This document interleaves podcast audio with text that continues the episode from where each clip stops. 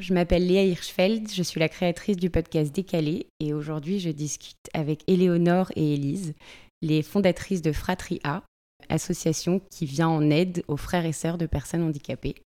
Bonjour Éléonore, bonjour Élise, comment ça va? Bonjour. Bonjour, ça va très bien, on est très contente d'être là aujourd'hui. Je suis ravie d'être avec vous aussi, c'est super de se rencontrer à Bruxelles pour parler de ce sujet qui nous lie. Comment vous êtes rencontrés on s'est rencontrés, euh, on devait avoir six ans, quelque chose comme ça. Alors on, on, est toujours en hésitation si c'était d'abord les mouvements de jeunesse ou d'abord le cours de guitare qu'on a fait ensemble.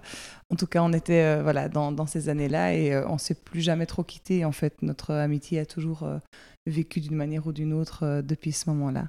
Et vous avez aussi une histoire en commun, toi, Élise, tu as aussi un frère ou deux frères même Oui, oui, dans mon cas, euh, deux frères. Donc, euh, nous sommes quatre euh, à la maison.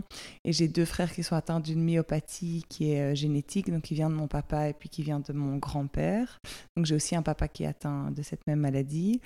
Et, et alors, moi et mon grand frère aîné, le plus grand, nous, nous sommes, nous sommes sains. Nous n'avons pas été atteints de cette maladie-là. Et donc, c'est vrai que très, très jeune, on a on a appris la situation l'une de l'autre, on était au courant du, handicap qui frappait euh, nos fratries à l'une l'autre.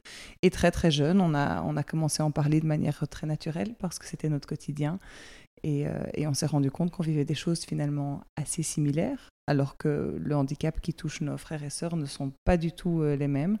Mais notre vécu en tant que sœur était assez proche. Et, et même quand il était différent, le fait d'avoir quelqu'un à qui on pouvait tout dire, et qui, même s'ils ne vivaient pas la même chose, pouvaient comprendre ce qu'on vivait, ça, ça nous a beaucoup, beaucoup aidé.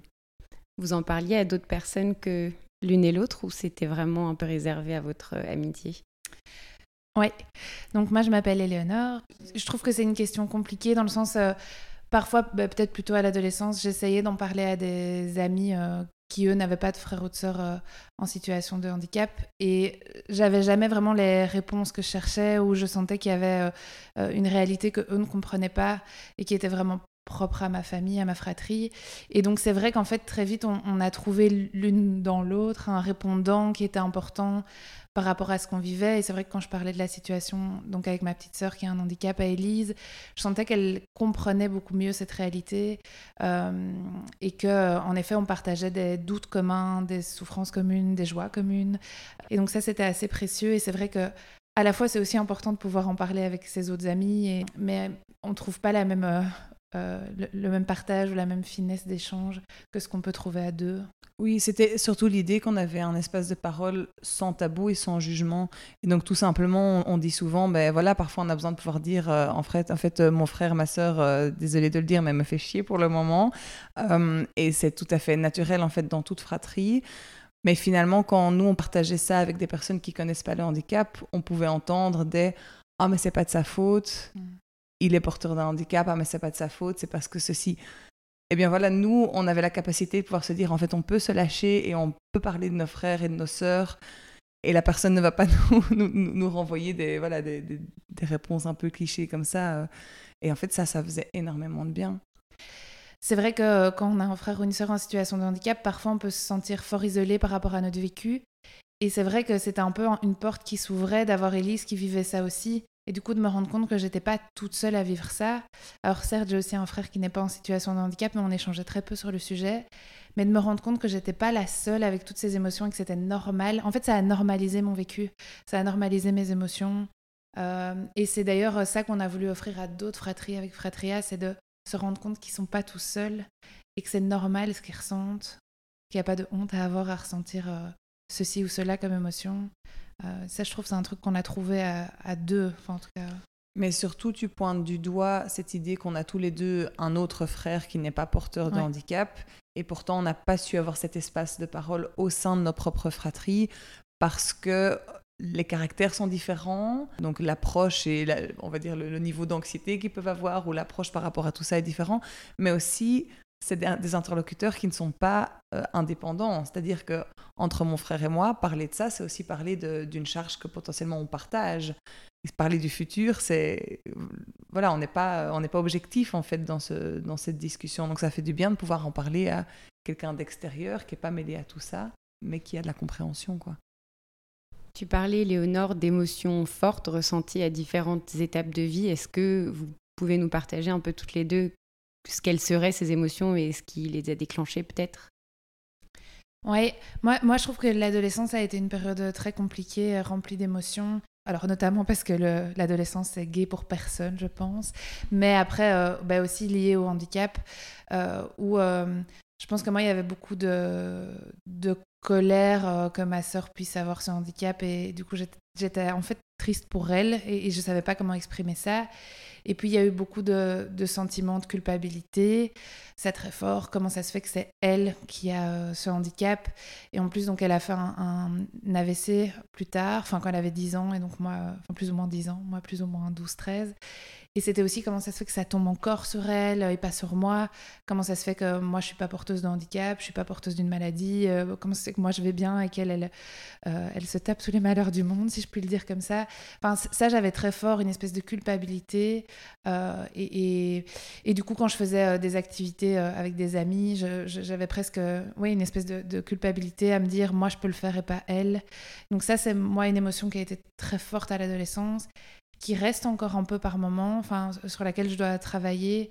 Euh, enfin, moi, j'ai pas encore d'enfant, mais c'est vrai que la question de la maternité ou la question même d'être marraine, euh, je suis trois fois marraine, elle, elle l'est pas. Est-ce qu'elle le sera un jour euh, Si elle le sera peut-être via moi, mais est-ce qu'elle le sera via quelqu'un d'autre? Pas sûr, pour les raisons qu'on connaît. Et, et, donc, ça amène de la jalousie, ça amène de la culpabilité. C'est voilà. Est-ce que tu penses que ça a affecté certaines décisions que tu as pu prendre au cours de ta vie? Genre, ça a pu affecter vraiment ton, ton parcours euh, peut-être euh, scolaire, euh, professionnel, social? Je suis certaine que je ne serais pas la même sans le handicap. mais, je, mais, je, crois que je suis une chouette version de moi-même, donc je dis pas ça. c'est pas négatif de dire ça, mais on se le dit souvent avec Élise de oui, ça a impacté notre parcours. Et alors moi, à titre personnel, toi, Élise, je pense que c'est à, d'autres niveaux, mais moi, c'est vrai que par exemple, au niveau professionnel, je me suis, enfin, j'ai un boulot à fond dans le social. j'ai toujours voulu que que mon travail soit à vocation sociale et ça je suis sûre que c'est parce que euh, parce qu'il y a ma sœur parce que j'ai été confrontée très vite à, toutes ces questions sociales sociétales et que je voulais apporter ma pierre à l'édifice. Ben, la création de Fratria qui a super fort impacté ma vie euh, qui est évidemment liée à ma sœur. La manière dont je choisis les gens dont je m'entoure aussi je pense. Euh, ben, d'une part c'est pas anodin qu'Elie soit une, mon amie très proche voilà mais et après même enfin voilà, c'est pour partir encore sur un autre sujet, mais au niveau des relations amoureuses, c'est aussi euh, être avec quelqu'un qui accepte le handicap, qui, euh, euh, qui fait de ma sœur sa sœur aussi. Enfin, c'était quelque chose d'important pour moi d'avoir dans, dans mes relations amoureuses, enfin, un, compagnon de vie qui qui aime ma sœur autant que moi et qui va l'accepter jusqu'au bout autant que moi. et donc, ouais, ça a façonné plein d'aspects. Et toi, Elise, sur ces questions de émotions fortes traversées à l'enfance, à l'adolescence, à l'âge adulte que... J'ai l'impression qu'on a très vite, on est très vite sorti de l'enfance en fait, parce qu'on s'est très vite retrouvé. Moi, j'ai des souvenirs euh, en primaire, peut-être, je sais plus trop. J'étais peut-être en troisième primaire, donc euh, euh, j'ai des souvenirs de, passer des semaines à l'hôpital parce qu'un de mes frères a eu un souci de santé lié à son à son handicap. Et, je me rappelle vivre à l'hôpital, je me rappelle du stress qu'avaient mes parents parce qu'à un moment ça, ça, a été vraiment assez loin. Et il y avait donc cette réalité, et puis on, rentrait à l'école, et c'était Et toi, qu'est-ce que tu as fait ce week-end? Et, les conversations des enfants étaient très décalées par rapport au vécu que nous, on avait. Aussi, j'ai l'impression qu'on a été très vite confrontés à la violence, d'une certaine manière, des autres. Euh, mon frère, euh, il était deux ans au-dessus de moi à l'école primaire. On était encore ensemble dans la même école euh, durant les primaires. Et vraiment, ses camarades de classe étaient, étaient durs, ils se moquaient beaucoup parce qu'il a un type de handicap qu'on peut pas tellement mettre dans, dans, une case et du coup qui était mal compris. Et donc en fait, il a juste subi beaucoup beaucoup de moqueries et je me rappelle que j'étais en deuxième primaire et mon frère venait jouer avec moi et mes copines parce que les grands étaient méchants. Et c'est des grands, euh, je, pour dire comme ça m'a marqué, c'est que je me rappelle encore de leur nom, je me rappelle de leur tête et c'est des personnes, si je vois maintenant, j'aurais encore du mal à, voilà, me dire que peut-être qu'ils ont grandi, qu'ils ont changé, mais moi, ça m'a marqué. Et donc, il y, a ce côté où on sort vite de, de, cette insouciance de l'enfance. Et puis, à ça se rajoute l'arrivée, mais je ne vais pas répéter du coup ce qu'Eleanor disait, parce qu'elle l'a déjà bien exprimé, c'est ce, décalage qui commence à se faire de plus en plus, parce que plus je grandissais, plus l'écart par rapport à mes frères s'est creusé, Parce que moi, j'ai pu commencer à faire des choses que eux ne savaient pas suivre, voilà, pour lesquelles ils ne savaient pas suivre. Alors que finalement, au tout début, quand on est encore dans son cocon familial, ça fonctionne, la famille est organisée autour et on est heureux dans, ce cocon familial. Et donc l'adolescence, pour ça, a été euh, ce sentiment de, culpabilité important. Je me rappelle me sentir mal de pouvoir euh, faire une fête d'anniversaire, ou aller à des fêtes d'anniversaire, avoir des anniversaires à la maison, etc. Et une des paroles que ma maman m'avait euh, transmise, qui m'a vraiment marqué et qui me porte encore aujourd'hui. Je me rappelle vraiment, je pense que j'avais 12 ans et je pleurais dans la voiture en disant Mon pauvre frère, il a pas ça et moi j'ai la chance de pouvoir aller à cette fête. Et elle m'a dit En fait, Elise, tu dois te rendre compte que ce qui te rend heureuse n'est pas la même chose que ce qui le rend heureux lui. Il n'a pas les mêmes besoins que toi. Et donc, on va trouver, on va faire en sorte qu'il ait les choses qui vont lui apporter le bonheur et c'est pas grave qu'il n'ait pas ça. Et ça, ça m'a voilà, ça m'a encore marqué. Mais donc finalement, on parle quand même à des âges qui sont très très jeunes, d'avoir des, de sentir ce poids et puis aussi avoir l'impression que qu'on veut pas. Ça nous rend indépendants très très vite. Et finalement, du coup, je réponds peut-être euh, à l'autre question euh, aussi, c'est comment est-ce que ça nous a changé? Moi, j'ai moins l'impression que c'est forcément dans mes choix de vie, mais plus dans le caractère que ça construit où on a dû être indépendant assez vite parce que quand les parents sont occupés euh, toutes les après-midi à essayer de se battre euh, avec les, devoirs ou quoi parce que parce que mes frères étaient en difficulté scolaire, il n'y avait pas trop la place pour que je demande de l'aide pour mes propres devoirs. Pas que mes parents n'auraient pas essayé de faire de la place, mais nous, en tant qu'enfants, on se dit, il n'y en a pas, et donc on va se débrouiller. Ceci dit, ça m'a fait de moi quelqu'un de très indépendante, ce que je trouve euh, appréciable aussi. Et alors, je pense que ça a développé beaucoup d'empathie, parce que finalement, voilà, j'ai vu le regard des autres qui était dur envers mes frères, et ça me force à moi essayer de ne pas avoir ce regard envers la différence qui est autour de moi, qui n'est pas forcément une différence que je comprends, ça peut être un autre type de handicap ou une différence d'un autre, voilà, d'un autre domaine, mais ça me pousse à essayer de vraiment se dire, je ne sais pas ce qu'il y a de l'autre côté de la porte, parce que moi, les gens ne savaient pas ce qu'il y avait de l'autre côté de la porte, et donc essayer de, voilà, de faire pareil, quoi. Tu as donc deux frères qui ont une myopathie. Les myopathies, ça peut prendre mille formes différentes. Il y en a, il y en a beaucoup. C'est tous les deux tes grands frères? Non, c'est ça. Donc j'ai un grand frère qui atteint et j'ai un petit frère qui atteint. Et c'est d'ailleurs deux dynamiques euh, très très différentes. Avec mon petit frère, euh, il a 5 ans de moins que moi aussi, donc c'est une dynamique très maternante. Et du coup, les, les difficultés du handicap sont parfois moins lourdes parce que c'est normal d'avoir cette dynamique un peu plus maternante. Et donc si je dois l'aider pour certaines choses, c'est plus naturel. Alors que mon grand frère, on a deux ans d'écart, et lui, c'est le grand frère. Et ça a été, et ça l'est encore aujourd'hui, dur pour lui d'accepter qu'il y a certaines choses que je peux faire mieux que lui, euh, ou que j'avance plus vite dans la vie que lui. Euh, et du coup, ça, ça alors qu'on était très très proches quand on était euh, jeune enfant, à partir de l'adolescence et la vie adulte, ça a creusé quand même une espèce de compétition un peu, un peu difficile à gérer. Et donc, c'est vrai que finalement, bon, après, la, famille, heureusement, est finalement bien faite parce qu'il est peut-être un peu plus proche de mon aîné, dont il est le petit frère, et du coup, la dynamique est un petit peu plus simple, et moi, je suis un peu plus proche du, du plus jeune. Voilà. Et avec vos parents, c'est une question qui vaut pour toutes les deux. Est-ce que c'est des conversations que vous avez pu avoir à différentes étapes? Parce que c'est différentes conversations à différents moments de vie. Mais est-ce que la, discussion est ouverte euh, chez vous? Le fait d'avoir euh, créé Fratria a aidé à avoir ces discussions. Euh, non pas qu'on les avait pas quand j'étais plus jeune, mais j'ai l'impression que quand j'étais plus jeune, on était aussi dans un mode de survie. Enfin, je parle de la famille en général parce que bah, bah, comme je l'ai dit, ma sœur a fait un AVC, donc il y avait beaucoup de suivi médical aussi, et on était tous les trois plus jeunes, et donc j'ai l'impression qu'on survivait un peu, et donc euh, on avait peut-être plus de mal à poser ce sujet sur la table comme un sujet en tant que tel, et à reconnaître que ça pouvait être difficile, et à reconnaître que ça pouvait être chouette aussi, mais enfin voilà, à reconnaître ce que c'était. Et puis, euh, et je, crois que c'est tout ça qui fait qu'aussi à, l'adolescence, moi j'avais beaucoup de mal à en, parler à ma famille, à mes parents. J'avais très peur de, leur faire du mal, comme si c'était de leur faute, si moi je pouvais souffrir du handicap. Enfin, j'avais pas envie de leur rajouter de la culpabilité ou de la tristesse. Euh, et donc, voilà, de, mes souvenirs et de mon impression, c'est que quand j'étais plus jeune, on n'en parlait pas spécialement sais pas si on l'abordera plus tard, mais la période du Covid a été aussi compliquée pour les familles dans lesquelles il y a une personne handicapée et, ça a renforcé par exemple cette dépendance de ma, de ma sœur envers ma maman.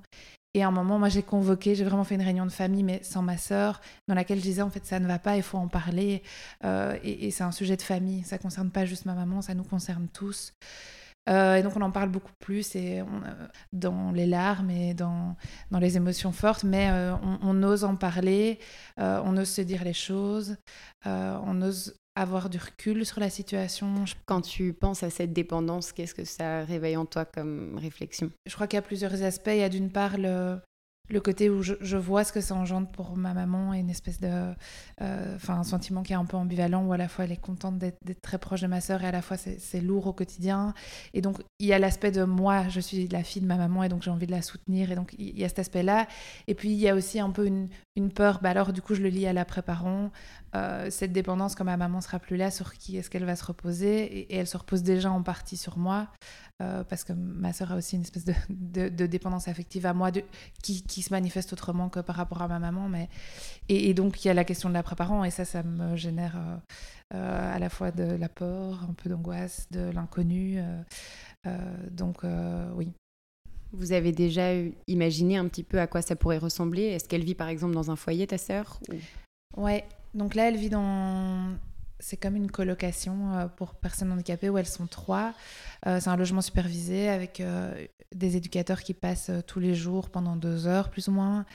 Et donc ça va, mais malgré ça, elle reste dépendante, ne fût-ce que par les réseaux sociaux, les SMS, les WhatsApp à ma maman et, à moi aussi, même moi, hein, et, et, mon papa et mon frère aussi, même moi aussi mais euh, elle nous appelle quand même tous les jours. Euh, ma maman, ça peut être jusqu'à 30 fois par jour, donc ça reste malgré euh, le fait que physiquement la semaine, elle soit pas à la maison ici à Bruxelles, ça reste intense. et donc l'après, ben, en fait, on a créé une fondation qui est comme une sorte d'association, mais autour de, de, ma sœur, dans laquelle il y a des personnes importantes à sa vie. Donc il y a moi, mon frère, mes parents, mais aussi ma tante, la marraine et le parrain de ma sœur. Et l'idée, c'est vraiment dans l'objet social, c'est une fondation pour le bien-être de ma sœur, pour qu'elle ait le logement adapté qui lui convienne.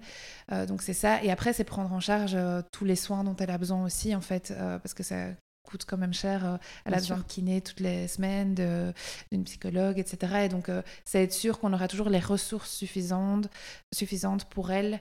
Euh, et c'est aussi, après là, on rentre dans un tout à fait autre débat, mais cette fondation permet aussi d'être sûr qu'elle ne se fera pas arnaquer par quelqu'un. et on sait qu'il y a beaucoup de personnes malveillantes sur Internet, etc. Et donc, c'est aussi être sûr que, que toutes ces ressources allouées à son bien-être soient dans un endroit sécurisé. donc, ça, c'est vrai que c'est un espace où on peut parler de tout ça. Euh, et qui est déjà créé, qui, qui a déjà une, existence euh, propre. Donc c'est rassurant. Oui, en partie. Ça répond pas à toutes les angoisses plus d'ordre euh, psychologique et émotionnel, mais en tout cas, on, est sûr qu'elle aura un toit, en fait, plus tard et, de quoi vivre dignement, quoi. Ça répond déjà à ça. Mm. Et toi, Elise, est-ce que tes frères vivent encore avec tes parents? Est-ce qu'ils sont dans un foyer aussi? Comment est-ce que ça s'est construit? Alors dans le cas de mes frères, ce que la situation actuelle, mes parents ont eu l'occasion de construire deux appartements en fait dans le jardin. Donc ils avaient un grand jardin et ils ont, ils ont fait cette construction. Du coup, ils ont vraiment chacun un appartement indépendant avec cuisine, salle de bain, chambre mais ma maman fait encore euh, les lessives pour eux euh, et, elle est là, c'est-à-dire la moindre, le moindre souci, la moindre question, la proximité euh, est là. Ils ont tous les deux un travail à temps partiel, donc ils ont quand même une occupation qui fait que voilà, ils ont un rythme assez, assez standard sur, leur, sur leur semaine. Donc voilà, ils ont cette capacité de vivre seuls tant que les choses sont simples et cadrées et prévues, et bien organisées, mais il faut pas grand-chose, le moindre souci ou le moindre, la moindre sortie de la routine, et il faut, il faut que ma maman soit là. il faut que quelqu'un puisse être là, que ce soit un souci médical ou, ou juste une organisation qui sort du quotidien. Euh, voilà, d'où la nécessité de cette proximité. La myopathie affecte à la fois le corps et la cognition? Oui, tout à fait. Ici, c'est, on est typiquement dans une euh, maladie génétique rare. Donc, c'est voilà, ça, peut être très très très différent euh, d'un autre handicap.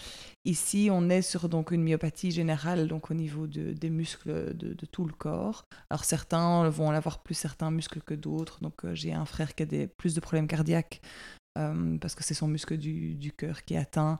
Un autre frère qui avait plus de soucis au niveau, de, au niveau facial, au niveau de la bouche, et du coup on a dû essayer de l'aider à, voilà, pour pas qu'il ait trop, trop une bouche ouverte ou qui bave, ou pour pouvoir voilà, l'aider à, parler de manière un peu plus, plus audible. Donc voilà, il y a tout cet aspect-là où ils sont aussi, de manière générale, assez fatigués. Donc, donc voilà, ils travaillent à mi-temps parce qu'ils ont besoin d'avoir vraiment des jours de repos. Et alors, donc il y a cet aspect physique euh, et puis il y a l'aspect euh, sur les capacités cognitives qui sont également atteintes. Ça, c'est un aspect un petit peu plus difficile aussi à, quantifier et à, et à, reconnaître par rapport à mes frères. Pour eux, reconnaître euh, la partie physique, pas de problème, mais reconnaître la partie mentale est plus compliqué.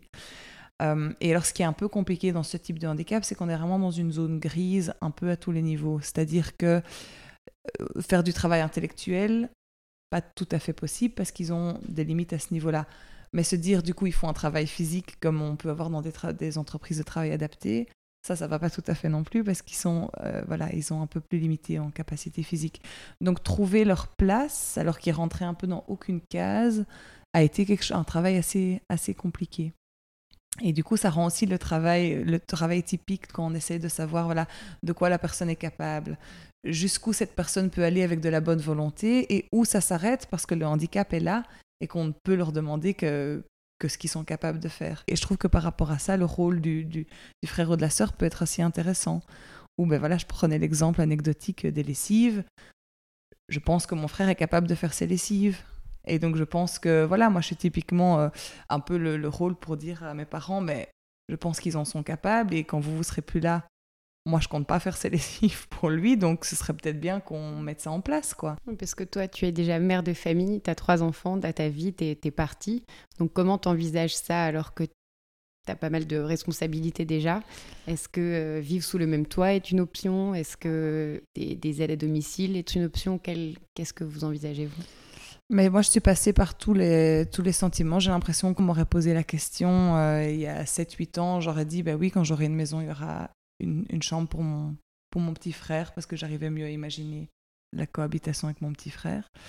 Euh, et d'ailleurs, c'est quelque chose euh, avec mon amoureux à l'époque que j'avais un peu mis au clair. Quoi. Sache que si tu fais ta vie avec moi, euh, peut-être qu'un jour on ne sera pas seul. mais maintenant, je pense que c'était des paroles aussi de jeunesse et de naïveté en partie. Ça reste un peu quelque part dans ma tête. J'ai eu quelques années où justement avec l'arrivée de mes propres enfants, j'étais un peu dans le déni parce que c'était un peu trop d'anxiété de commencer à penser à ça en plus du reste. Euh, et c'est aussi toute une transition où ça a été compliqué à l'arrivée de mes enfants de encore trouver du temps pour mes frères parce que finalement ils prennent une partie de cette maternité finalement que j'avais envers eux a été remplacée par mes enfants. Et du coup, euh, je me sentais même très coupable d'être moins là pour eux. Et finalement, ma mère, qui souvent de belles paroles, m'expliquait que, que grâce à mes enfants, ils étaient devenus tontons et que finalement, ça leur donnait un rôle et une place, même s'ils avaient un peu perdu leur sœur, ben, ils ont gagné quelque chose d'autre.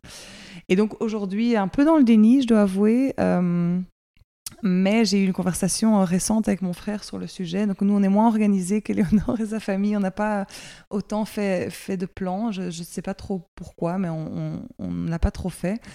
Et moi, justement, le fait typiquement d'en parler avec Éléonore, de voir ce qui se passe dans sa famille, me donne envie d'être un peu plus organisée du côté de la mienne. Et du coup, ça, c'est aussi chouette, c'est qu'on se, on se donne des idées, on peut se, se motiver à, prendre les devants par rapport à ça. Donc c'est vrai que récemment, j'ai essayé d'avoir un peu ces discussions avec ma famille et finalement, j'ai eu une discussion avec mon frère que, que je ne pensais pas être capable d'avoir. Donc c'était assez chouette que ça m'ait mené à faire ça.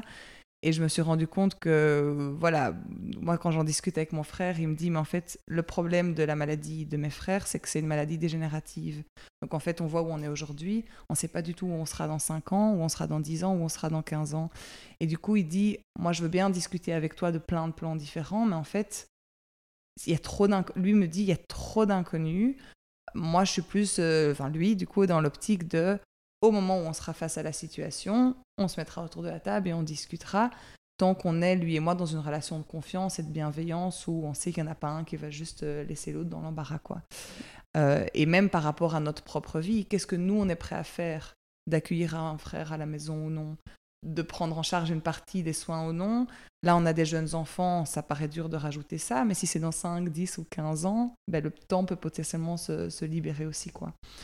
Donc voilà, nous on est plus dans, une, dans un état d'esprit où je pense que la confiance est là. entre moi et mon frère. Il habite un peu plus loin de Bruxelles. Du coup, il faut aussi voir si ça a un impact sur notre organisation, mais la confiance est là et le jour où il y a des décisions et une organisation à faire, on, voilà, on a, on a, on a l'amour, le respect et la bienveillance qui font qu'on s'organisera à ce moment-là. Vous avez décrit toutes les deux des responsabilités et des préoccupations qui sont sur le long terme, en fait. En, principe, c'est toute la vie. Est-ce que vous diriez que ça a hum, affecté un petit peu la manière dont vous avez pu envisager, vous, des déplacements, par exemple, vivre à l'étranger, voyager et des choses comme ça? Ouais, moi, à la fois, c'est. Enfin, je ne veux pas dire que j'ai des regrets parce que je, je, je, pense que. Enfin, je fonctionne pas comme ça, mais si je peux dire que j'ai un regret, c'est quand même celui de ne jamais avoir euh, vécu à l'étranger. Et je m'en suis en fait jamais sentie capable. C'est pour ça que c'est pas tellement un regret, parce que quand je me remets à chaque fois dans l'état dans lequel j'étais au moment où j'aurais pu prendre ces décisions, je m'en sentais jamais vraiment capable. Euh, et, je pense que c'est en partie dû aux responsabilités que j'ai ou que je pense avoir ici, euh, et notamment par rapport à ma sœur, ou en tout cas par rapport à ma famille en général. Je suis très attachée à ma famille, aussi à mes amis, à la famille qu'on se crée. Et, et, donc c'est vrai que je me suis jamais projeter euh, tellement que ça à, l'étranger, alors que c'est vraiment un rêve que j'ai. Enfin, c'est quelque chose que j'aurais aimé, euh, aimé pouvoir vivre. Je l'ai vécu autrement en faisant des voyages de, quelques semaines.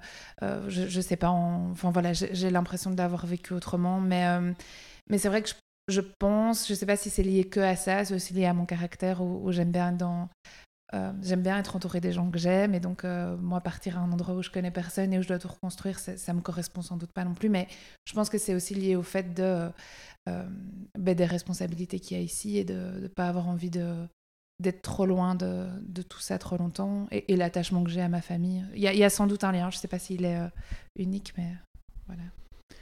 Oui, moi je partage assez bien l'aspect attachement à la famille. C'est vrai que j'arrive pas trop à m'imaginer euh, vivre vraiment faire, vraiment faire ma vie à l'étranger, pas trop. Par contre, ça m'a jamais, j'ai jamais vu ça comme un obstacle tant que c'est du court terme, quoi. Tant que c'est euh, voilà partir euh, même pendant deux ou trois ans. Voilà, si j'avais des projets, je ne sentirais pas que je ne peux pas le faire, mais ça me paraît une évidence que je peux pas complètement faire ma vie à l'autre bout du monde et ne plus jamais revenir en Belgique. Donc c'est juste, tout dépend, on va dire, de la taille du projet. Mais je ne vois pas ça comme quelque chose de lourd parce que j'ai l'impression que cet attachement, il est aussi naturel. Donc voilà, je dirais pas que c'est quelque chose qui me pèse, mais je pourrais imaginer que peut-être sur un autre caractère, un autre vécu, il pourrait y avoir cette, euh, voilà, cette problématique entre les envies et ce sens des responsabilités. Qu'est-ce que vous avez en commun avec vos frères et sœurs? C'est une bonne question. Sans doute un caractère bien trempé quand même. euh, oui, après ce qu'on a en commun, moi je dirais quand même que, et, ça semble très naturel, vous toute la conversation qu'on a, j'ai envie de répondre naturellement le sens de la famille. justement parce qu'on parlait de cet attachement, je pense qu'on est euh, euh, très attaché à notre famille. Et je crois que tout ce qu'on a vécu ensemble fait que je sais que c'est pas comme ça dans toutes les familles ni dans toutes les fratries que parfois ça peut au contraire déchirer. Et, enfin, et pour nous c'est important dans Fratria de d'aussi dire que notre vécu est pas euh, est pas du tout euh, le seul vécu possible et qu'il y a vraiment des, des... Oh, il y a autant de vécu qu'il y a de fratries. Mais c'est vrai que moi je crois que on a tellement traversé de choses ensemble que euh, que voilà, il y a cet attachement. Il y a aussi un peu cette philosophie, euh, j'allais dire du carpe diem, c'est pas exactement ça, mais c'est en tout cas de savoir que tout peut changer demain, ou aujourd'hui, ou dans une seconde. Je fais le lien avec ce que tu disais tantôt, Elise, avec le côté où euh, on a perdu notre insouciance très vite.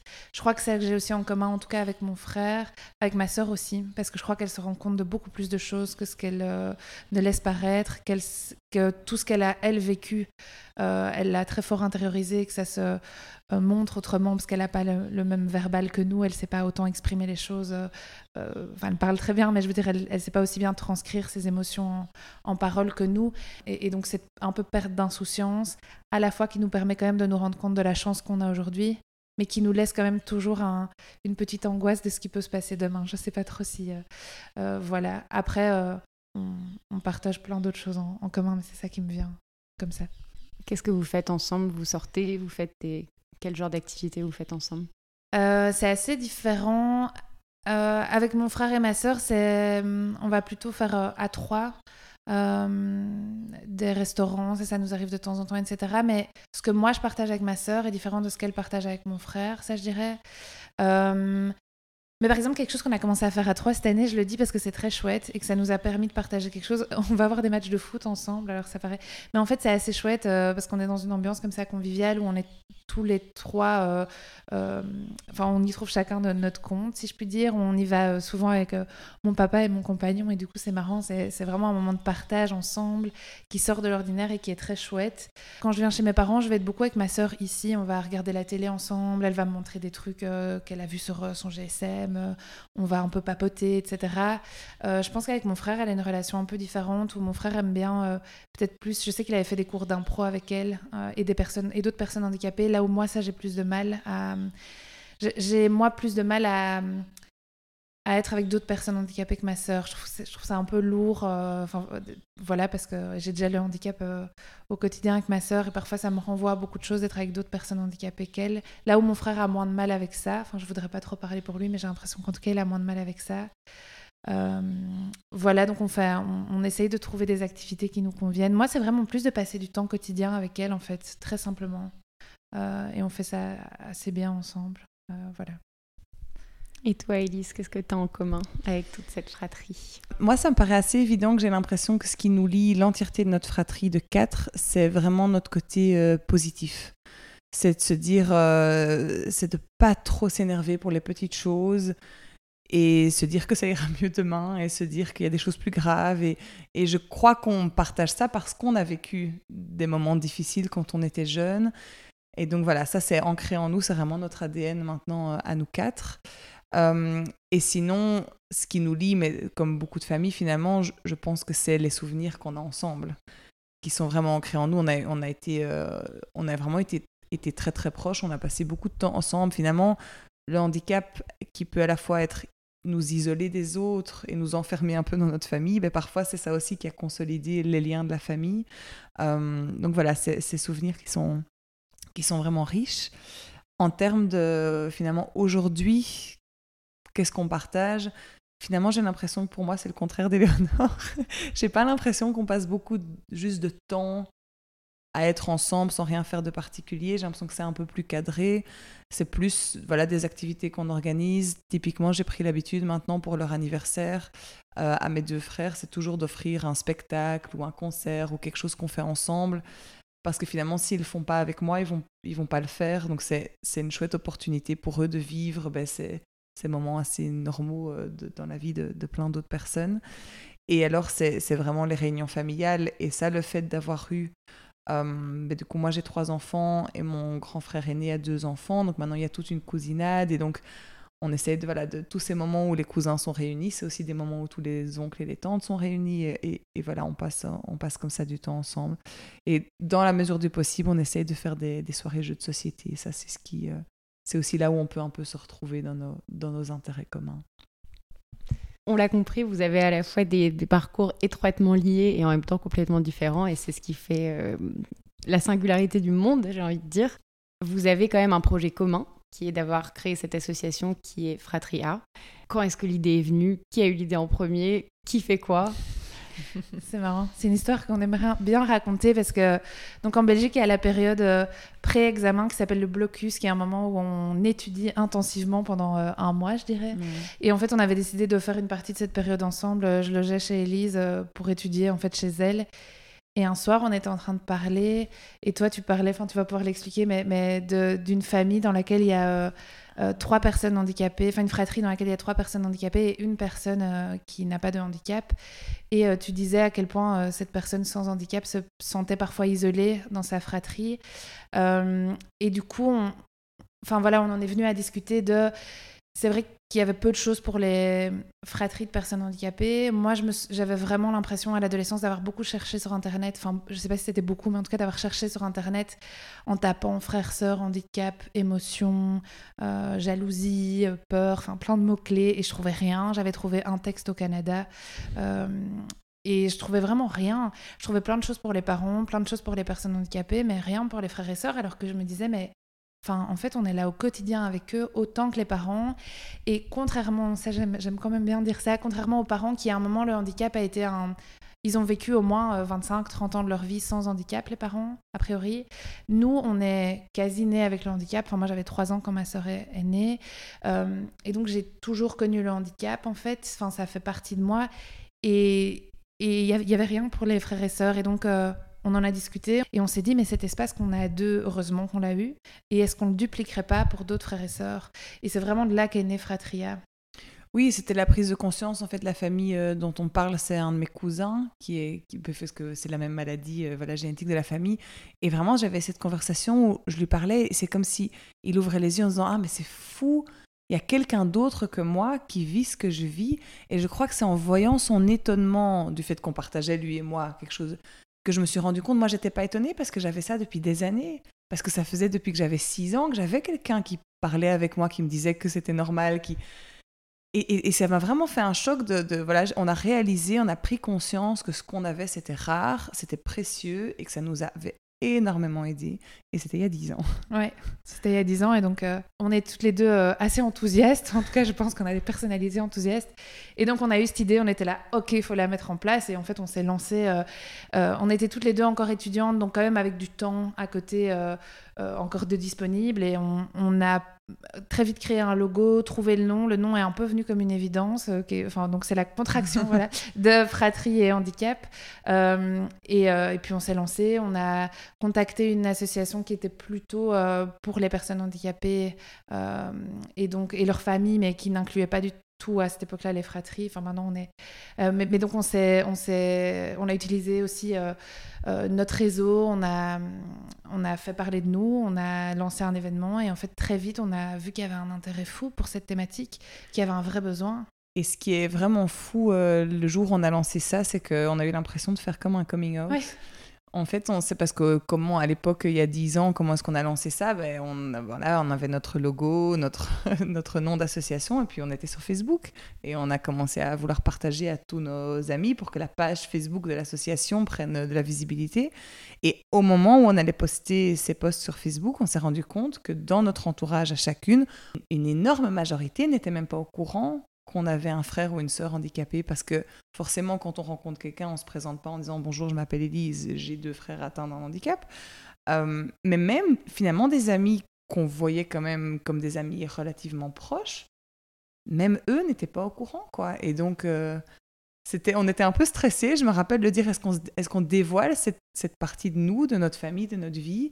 Et le retour a été euh, en fait hyper chouette et j'ai des amis qui sont venus chez moi un peu plus tard en disant Ah, mais je comprends mieux maintenant pourquoi euh, tu venais pas tous les dimanches soirs à tel verre après, enfin dans les mouvements de jeunesse, euh, voilà pourquoi tu venais pas au bardu parce que tu avais une réunion de famille. Et à l'époque, je comprenais pas pourquoi tu pouvais pas juste dire euh, à ta famille je m'en fous.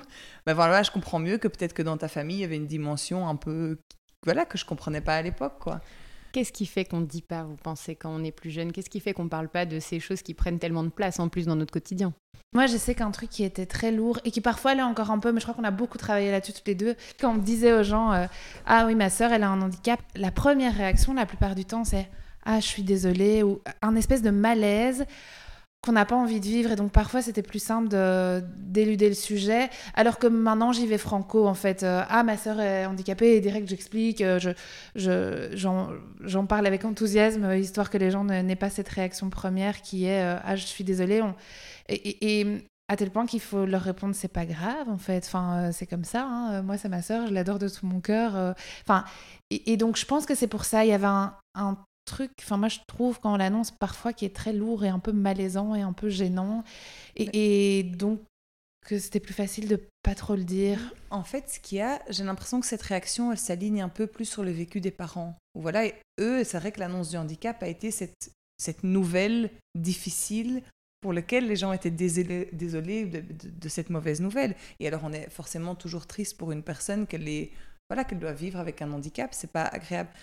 Mais nous, c'est bizarre de nous dire on est désolé pour quelque chose qui, nous, est, notre, norme. Nos frères et nos sœurs, ils, existent comme ça depuis toujours. Ils sont comme ils sont, on n'a jamais rien connu d'autre. Et ils sont aussi merveilleux comme ils sont. C'est-à-dire qu'ils sont pas moins bien que quelqu'un d'autre en tant qu'individu. Et donc, alors après, ça vient d'un, ça vient d'un bon fond, où c'est vrai que c'est, c'est pas gai pour eux. Tous, enfin, il y a plein de choses lourdes qu'ils doivent vivre, vivre au quotidien qui, dont on peut être désolé. Mais, c'est vrai que c'est assez euh, déstabilisant quand nous, c'est notre famille, que ça paraît assez normal. Oui, et je crois qu'il y a aussi l'aspect où euh, ce qui était compliqué, alors plutôt quand on était plus jeune, ça peut encore l'être aujourd'hui, c'est que évidemment avoir un frère ou une sœur en situation de handicap, il y a plein de situations où il va falloir s'adapter, il va falloir faire les choses un peu différemment. Euh, et donc je repense aux anniversaires quand j'étais petite, où c'est vrai que ma sœur pouvait avoir des réactions différentes de celles d'un enfant sans handicap, euh, faire euh, pleurer beaucoup plus facilement. Euh, et, donc, il y avait une, Enfin, là aussi, moi, je pouvais éprouver une espèce de, gêne, euh, alors je vais dire ça de manière un peu crue, mais à montrer ça aux autres, euh, et où du coup, c'était peut-être plus facile de pas en parler, euh, de pas faire mon anniversaire à la maison, je, je sais pas. Enfin voilà, et c'est vrai qu'encore maintenant, elle a fêté son anniversaire il y a pas longtemps, et au moment du gâteau, ça c'est la, la, tradition, elle pleure énormément et très fort, et, et c'est vrai que si les gens ne savent pas qu'elle a un handicap, soit ils vont la trouver bizarre, soit ils vont pas savoir comment dealer avec son émotion à elle et ils vont être mal à l'aise. Et donc j'ai l'impression que tous ces comportements qui ne sont pas euh, dans la norme font que nous, en tant que frères ou sœurs, on était plus réticents à, en parler, à partager ça. Je pense aussi qu'on sent, on sentait, je le ressens moins maintenant, mais je sentais que ça demandait aux autres, à mon entourage, de devoir faire un effort. Donc en fait, s'ils viennent chez moi et qui doivent mmh. euh, du coup rentrer en contact avec mes frères, ils vont devoir faire un effort parce que c'est pas pareil de s'adresser à une personne qui a un handicap.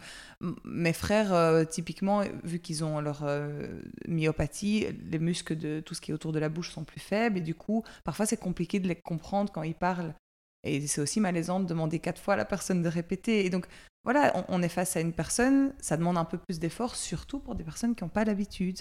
Et en fait, on s'est vite rendu compte aussi qu'autour de nous, il y a énormément de personnes qui n'ont jamais vu ou discuté mhm. ou, ou, rencontré une personne handicapée et donc qui sont pris de court. Et je pense que quand on est plus jeune, ça nous met mal à l'aise. On a aussi, on a envie de, on a envie d'être cool et on a envie d'appartenir à un groupe et on, on a envie et on n'a pas envie du coup, c'est pas sexy en fait. Hein, c'est pas, ça nous rend pas cool de dire qu'on a qu'on a cette, cette complication là à la maison et on n'a pas envie de demander un effort supplémentaire. On est déjà content que les gens veulent venir à notre anniversaire. Alors si en plus venir chez nous, ça veut dire qu'il faut faire un effort.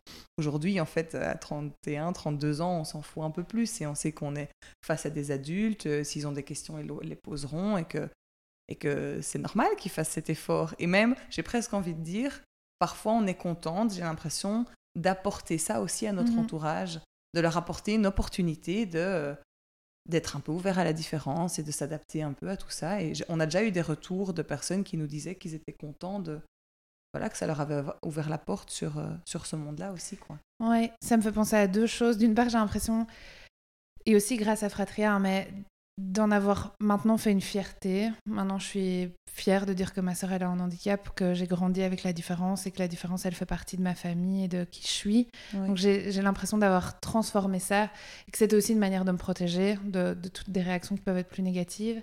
Et après, c'était, tu, tu l'as un peu abordé, mais c'est vrai que euh, mon meilleur ami qui est souvent parti avec ma famille euh, et qui a parfois, euh, ben justement, qui, parfois m'avait déjà dit mais, mais sois un peu plus indulgente avec ta sœur euh, et, et, où je lui répondais mais c'est pas parce qu'elle est handicapée qu'elle peut se permettre de m'engueuler, de me taper, voilà. Et, donc c'est marrant parce que même avec lui j'avais eu ce genre de discussion, mais donc il connaît très bien ma famille, il, il vient souvent, etc. Et un jour il m'avait dit mais je suis trop content d'avoir rencontré Mathilde parce que sans elle je connaîtrais pas le handicap et ce serait un truc dont j'aurais un peu peur et parce qu'en plus lui a un caractère où voilà il est un peu expressif mais il sera là, oh, je n'oserais pas euh, trop approcher de personnes handicapées. Enfin voilà, et il dit, mais heureusement a Mathilde, ça m'a ouvert à ça. Et en fait, ça m'avait trop fait plaisir d'entendre ça parce que je me disais, bah, c'est hyper chouette que euh, mon vécu ou même juste la personne de Mathilde apporte tout ça et rayonne au-delà de notre famille et, euh, et, que ça ait un impact sur plein de gens. Et donc vous, avec votre vécu, vous avez pu mettre le doigt en fait sur plein de besoins qu'ont les frères et sœurs, et c'est autour de ça que vous avez articulé les différents pôles de Fratrie A. Est-ce que vous pouvez nous, nous en parler? Oui, donc il y a trois pôles. Euh, donc on a le pôle de l'information, celui de la sensibilisation et celui du soutien. Ça c'est vraiment l'idée que les enfants puissent se rencontrer, échanger ensemble. Euh, on essaye de faire des groupes de parole pour adultes. Ça c'est peut-être euh, ce qui prend, ce a le plus de mal à démarrer. Donc on est en train de réfléchir à la formule. On essaye de faire des activités ordinaires entre fratries extraordinaires. Ça, c'est proposé aller dans, par exemple dans un parc animalier en fratrie, aussi pour inclure la personne handicapée. Et alors, dans le soutien, on a aussi créé des outils qu'on appelle le baluchon et le petit baluchon à utiliser à la maison, en fratrie, avec des livres, des coloriages, des jeux pour parler du handicap en famille. C'est aussi l'idée que les familles et les fratries puissent avoir un outil à la maison qui ne leur nécessite pas de se déplacer parce qu'on sait qu'on a aussi des enfants en bas âge, c'est difficile pour les parents de, de devoir amener les enfants quelque part, etc. Et donc c'était l'idée d'avoir ça à la maison.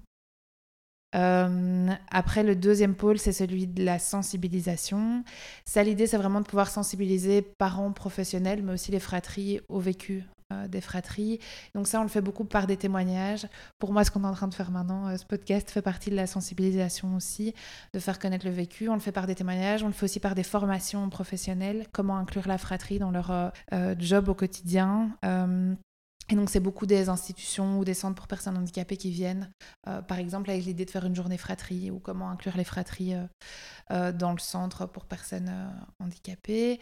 donc, ça, c'est la sensibilisation. Aussi, par exemple, on fait l'événement des 20 km en, poussant une personne en situation de handicap, c'est souvent ma sœur, en chaise roulante tout le long du parcours. Ben, c'est l'idée de montrer aussi, de visibiliser le handicap, l'inclusion. Et alors, le troisième pôle, c'est l'information. Et donc, ça, c'est l'idée vraiment de donner des informations un peu plus théoriques sur cette thématique-là. Et ça, ça passe par des conférences, par du contenu sur Internet. C'est aussi l'idée de diffuser les outils qui existent. Je pense à ton podcast décalé. Ben, c'est de pouvoir euh, voilà, donner toutes ces informations, donner tout ce contenu à des fratries, des parents ou des professionnels qui en auraient besoin. Euh, voilà les trois pôles. Et quel genre de retour Est-ce que vous avez des familles ou des jeunes?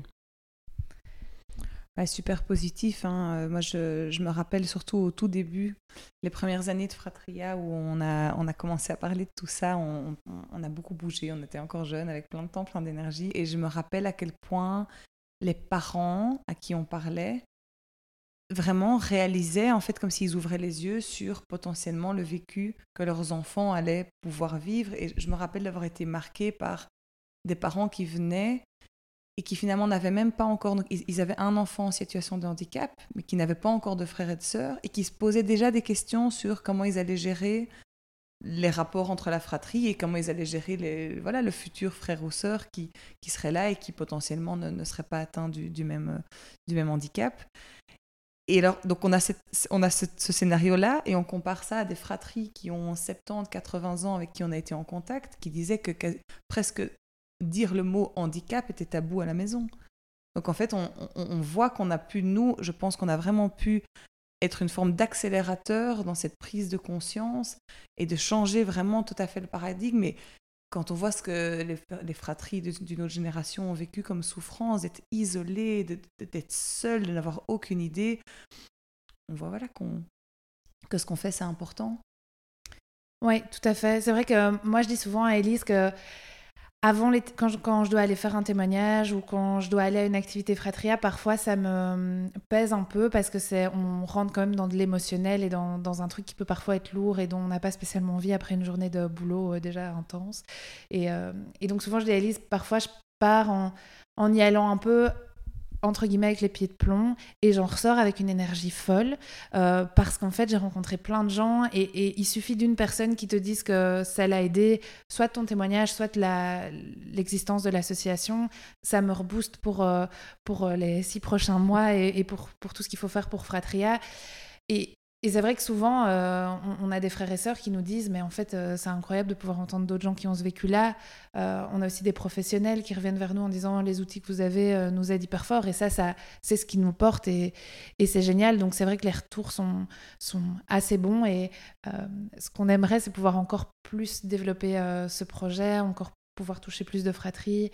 Euh, la Belgique est un peu divisée en trois régions et donc là on est fort sur Bruxelles. On aimerait aussi pouvoir s'étendre aux deux autres régions en, commençant par euh, la Wallonie qui est francophone aussi parce que parce qu'on sent qu'il y a un besoin, parce qu'on sent que, ça, que cette association elle a sa place et, qu'on a des, chouettes témoignages et c'est hyper porteur et, c'est ça qui nous donne l'énergie depuis dix ans je pense. Nous, notre objectif, c'est d'instaurer un dialogue, parce que, comme, comme on disait, toutes les, toutes les familles sont différentes, les besoins sont différents. Donc on ne sait pas arriver dire aux parents, vous devez faire ça, ça, ça. C'est beaucoup plus complexe que ça. Mais finalement, le fait d'avoir des parents qui peuvent entendre notre témoignage, notre point de vue, ça permet de manière indirecte, en fait, de travailler parce que avoir cette conversation avec ses propres parents, avec ses propres enfants, c'est beaucoup plus compliqué. Parce qu'il y a beaucoup de... Nos, nos parents, ils font le max qu'ils peuvent et ils font énormément parce qu'être parent d'un enfant porteur de handicap, c'est très lourd, c'est compliqué, il n'y a pas de pause, il n'y a pas de fin. C'est quelque chose de... J'ai un respect énorme pour mes parents de tout ce qu'ils font. Et du coup, commencer à venir chez eux et leur dire qu'ils devraient faire mieux, ça, je sais pas tout à fait. Non, on se voit pas avoir la conversation comme ça. Et donc, c'est compliqué quand même d'arriver à exprimer ses émotions et ses besoins sans donner l'impression qu'on critique et que les parents n'ont pas bien fait. Euh, et donc, finalement, nous, Fratria permet d'être cet interlocuteur un peu extérieur qui peut représenter ce vécu de manière plus générale et aider à faire avancer finalement cette conversation euh, de cette manière-là. Ça m'amène à, ma dernière question. Quelle est l'ambition que vous avez là? Vous avez déjà un petit peu commencé à y répondre, mais est-ce qu'il y a un, prochain euh, step à part? Vous, vous, étendre sur le territoire et voilà, est-ce qu'il y a des choses auxquelles vous pensez et qu'est-ce que vous auriez besoin euh, de mettre en place pour que ça naisse? On a plein de projets, on a toujours plein d'idées, on doit parfois un peu se freiner. Euh, que ce soit en question en termes de moyens humains ou moyens financiers ou moyens temporels, on n'a pas euh, euh, toujours tous les moyens euh, qui sont à la hauteur de, notre ambition et de nos envies, mais on, a plein d'idées. Je crois que notre objectif principal, c'est que toutes les fratries puissent avoir réponse à leurs questions. Alors ça, c'est un objectif tout à fait large et un peu utopique, mais c'est vraiment que toute personne qui en ressente le besoin puisse, puisse trouver une écoute ou une réponse à ces questions. Alors du coup, de manière plus pratique, quelles sont nos ambitions? Mais donc il y a en effet peut-être cette envie euh, que ça s'étende au niveau territorial, en tout cas euh, euh, en, Wallonie, et pourquoi pas en France? On, a beaucoup de contacts avec la France, parce que je crois que les politiques liées au handicap ne sont pas toujours aussi développées qu'en Belgique. On a des contacts avec des fratries françaises, beaucoup de demandes d'intervention en France, et donc pourquoi pas un moment avoir une antenne fratria en France. Voilà, après, euh, on, a plein d'idées aussi de ce qu'on aimerait créer pour les fratries. Euh, ça faisait longtemps qu'on voulait faire une petite vidéo. Ça, on a eu l'occasion de le faire pendant le, confinement euh, parce qu'on voulait de nouveau des supports que les fratries puissent utiliser à, domicile. Enfin, je sais pas, on a, on a, on a vraiment plein d'idées, mais ce qui manque, c'est des moyens, je dirais. Ça, c'est. Oui, en plus de ça, il y a aussi l'aspect très pragmatique où on aimerait bien être plus présent dans les écoles et en mhm. fait arriver à toucher. Ce qui est le plus difficile, c'est d'arriver à toucher les adolescents Or, c'est une des phases les plus compliquées. ça, après, à chaque âge, ses propres challenges, mais, euh, mais ça, c'est encore quelque chose, euh, on a l'ambition d'y arriver et on n'y est pas encore tout à fait. Et euh, peut-être que plus qu'on vieillit, plus on est en décalage, du coup, avec les adolescents d'aujourd'hui. Et donc, on doit. Voilà, ça, c'est quelque chose sur lequel on travaille aussi. Ouais, et, et aussi, vraiment, quelque chose qu'on aimerait faire, c'est pouvoir aussi développer la formation dans les hôpitaux. Euh, parce que, en tout cas, moi, à titre personnel, c'est un truc dont j'ai quand même souffert, qu'aucun médecin ne m'explique. Le handicap, je l'ai compris d'ailleurs que récemment, parce que une connaissance médecin m'a un peu plus expliqué pratiquement ce qui est arrivé à ma sœur. Et, euh, et, dans les hôpitaux, les frères et sœurs sont pas du tout inclus alors qu'on est souvent là. Euh, et donc ça, c'est aussi quelque chose, vraiment une ambition aime, à laquelle on aimerait répondre, c'est de pouvoir sensibiliser les médecins, les former, leur faire comprendre et connaître notre vécu. Mais on est contente parce qu'on a remarqué que dans notre dernière conférence, il y avait souvent euh, quelques médecins qui étaient là, euh, qui venaient à titre personnel. Et donc ça, c'est chouette, mais on, espère vraiment étendre ça. Oui, parce que l'idée, c'est d'arriver à aller les rencontrer, ces frères et sœurs. Et donc, où est-ce qu'on va les rencontrer? À l'école, dans les hôpitaux. Pour le moment, on a plus facile, voilà, Eleanor l'avait mentionné, on est beaucoup dans tout ce qui est institution. Parce que là, voilà, les professionnels sont en demande et ont envie de, donner cette, dimension-là à leur travail. Mais finalement, les, besoins et les périodes de crise peuvent arriver dans d'autres contextes. Et donc là, on aimerait, on aimerait pouvoir se dire qu'à l'école, s'il y a un enfant qui a un souci, qu'il exprime quoi que ce soit, on puisse lui donner une brochure Fratria et dire Ah ben voilà, il y a une association qui existe pour quelqu'un dans ta situation, euh, va les voir. quoi. Et pareil, euh, pareil à l'hôpital, qu'une fois qu'il y a un. Alors on travaille en collaboration avec une, une qui s'appelle la plateforme Annonce Handicap voilà, quand il y a une annonce de handicap, qu'on pense aux frères et sœurs et qu'on les redirige vers nous aussi. Euh, voilà. Il y a un terme qu'on utilise euh, beaucoup aujourd'hui qui est assez nouveau, qui est le terme aidant. Qu'est-ce que vous en pensez de ce mot? Je trouve qu'il est euh, très large, euh, qui peut prendre plein de facettes différentes. Et d'ailleurs, en Belgique, il y a une loi qui est passée pour la reconnaissance des aidants proches. Et alors, ils ont fait un système, et je sais que c'est très compliqué, où il faut remplir une grille pour définir si on a un aidant proche ou pas. Euh, et je trouve ça très compliqué parce que moi, je me disais, euh, à la fois, je j'aide beaucoup ma sœur, mais c'est pas spécialement. je reprends ton exemple, je vais pas spécialement faire ses lessives, etc. Mais par contre, je sais que je suis un soutien moral pour elle. je suis très présente, oui, c'est ça, moralement, psychologiquement pour elle. Et, comment on quantifie ça? Donc ça, c'est plus une question philosophique de comment est-ce qu'on quantifie l'aide qu'on amène à quelqu'un. Euh, les danses, c'est clair qu'elle est présente depuis le début euh, et qu'elle sera toujours là. On, aide de mille manières. Parfois, on aide pratiquement, je dois lui couper sa tartine ou lui couper euh, son burger au restaurant. on doit l'aider à s'habiller. Et puis, et puis, il y a tout ce soutien moral, psychologique, cette entraide alors en famille.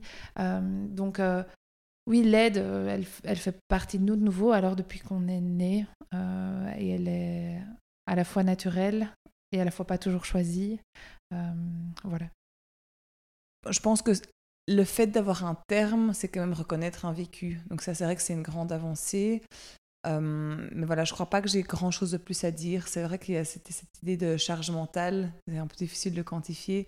Mais après, il y a aussi d'autres exemples où je pensais à voilà, des, des exemples dont on discutait, euh, dont on a entendu parler, d'enfants qui, il rentre à l'école, il avait des devoirs et en fait son devoir a été déchiré par son, son frère ou sa sœur qui a eu une crise la veille et, et voilà ben, que cet enfant puisse être euh, ben, en fait ne pas s'attirer les foudres de son professeur mais puisse être reconnu dans sa situation familiale qui est un peu plus compliquée et qui peut expliquer que parfois euh, donc c'est pas forcément que lui a passé des heures à, à aider son frère à manger mais c'est que voilà la, présence de, de, cette situation familiale a des impacts sur euh, sa capacité de suivre à l'école. Et ça me fait quand même penser à une anecdote euh, quand tu parles du mot aidant. C'est que mes parents étaient partis une semaine euh, marcher dans le désert et donc ils avaient pas d'accès à leur téléphone si ce n'est une fois par jour euh, le soir. Enfin, et donc cette semaine-là, euh, qui était une longue semaine, enfin incluant les week-ends, c'était neuf jours, euh, il m'avait demandé de prendre soin de ma sœur et du coup de l'aider. Donc la semaine, elle était dans son logement à Louvain-la-Neuve, mais le week-end, elle était à Bruxelles et on avait eu de l'aide de mes tantes, etc. Mais c'était moi la personne de référence pendant la semaine. Et en fait, j'ai en un coup vu une autre dimension à cette aide où, au quotidien, je, je l'aide comme sa sœur, et là, en un coup, je l'aidais à la fois comme un peu comme sa maman ou euh, comme un de ses parents, où j'étais une personne de référence. Et je suis sortie de cette semaine remplie d'émotions et, et euh, que j'arrivais pas très bien à, exprimer. Et à la fois, j'étais heureuse d'avoir pu plus l'aider et la prendre en charge et être sa personne de référence. Et à la fois, je m'étais rendu compte de tout ce que ça impliquait au quotidien de, de devoir être là de, de et d'avoir, comme quand on a un enfant, d'avoir tout le temps en tête que, que je suis sa personne de référence, que je dois être joignable, qu'elle doit pouvoir m'appeler, que je dois pouvoir répondre à ses questions.